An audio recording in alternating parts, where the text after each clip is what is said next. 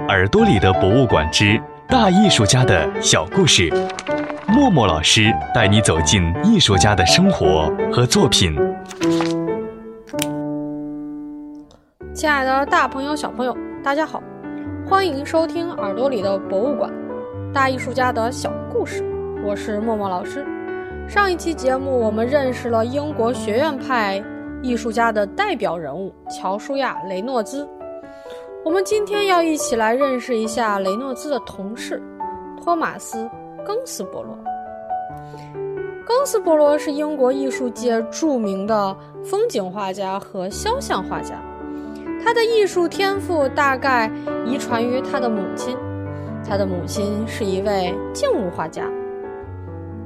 庚斯伯罗从十五岁开始就开始学习肖像画的绘制，三十三岁以后。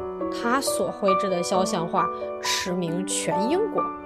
从那个时候起，他专门就只为上流社会绘制肖像了。庚斯伯罗可不仅仅是一个出色的肖像画家，他还与雷诺兹一起共同创立了皇家艺术研究院。由此可见，庚斯伯罗在当时是与雷诺兹有着同样影响力的艺术家。这两位画家虽然一起创立了艺术研究院，但是绝对不能算是并肩作战的好伙伴。首先，他们绘画的方式就完全不同。雷诺兹把绘画当作是科学研究一样，来不得半点不严谨。然而，庚斯伯罗呢，他长期以绘画速度快而闻名。庚斯伯罗从来不拘泥于那些严格的绘画技巧，反而更重视自然的观察。眼睛里看到什么，就要快速地绘制在画布之上。加上他本身对于音乐很有兴趣，这使得他的作品色彩运用中非常的富有乐感，给人一种灵动和跳跃的感觉。那上一期节目我们说过。雷诺兹在上课的时候给自己的学生说：“想要创造一幅好的作品，那蓝色就绝对不能成为画面中的主色调。”这件事在学院里面呀，不胫而走，传到了庚斯伯罗的耳朵里。他对雷诺兹那一套颇为生硬的艺术理念非常的不喜欢，因此，庚斯伯罗决定。绘制一幅人物肖像画，他特地请来了一位工厂里工人的儿子，让他穿上了一身蓝色的衣服，然后给自己做模特。这幅以蓝色调为主的作品呢，并没有像雷诺兹预言的那般让人看上去有任何不舒适的感觉，反而由于出奇制胜，加上庚斯伯罗本身。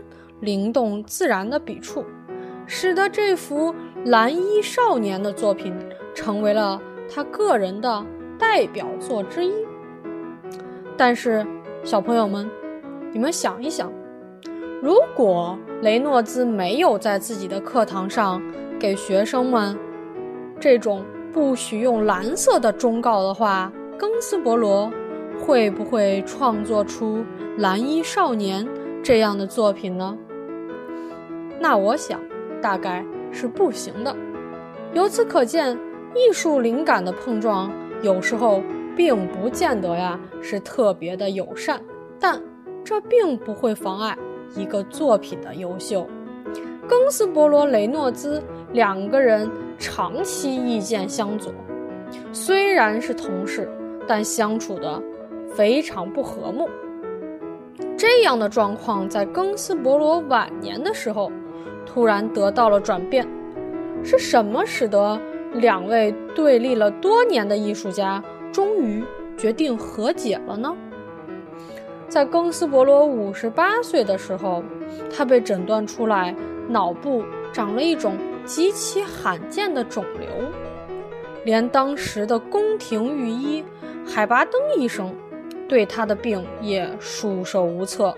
随着疾病的痛苦。与日俱增，生命剩余的日子越发的有限了。庚斯伯罗终于决定要与自己的老对头雷诺兹和解。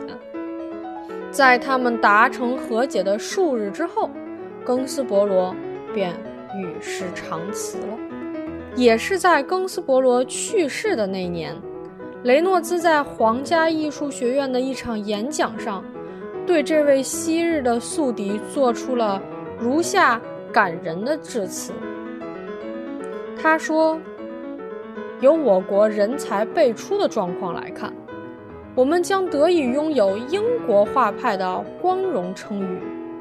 到那个时候。”庚斯伯罗必定会被后代当成英国画派打先锋的伟人之一。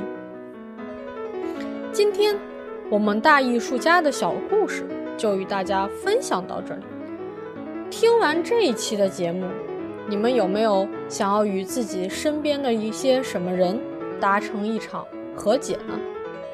如果你们真的和解了的话，要在评论区里留言告诉我啊！我们下一期的节目，再见。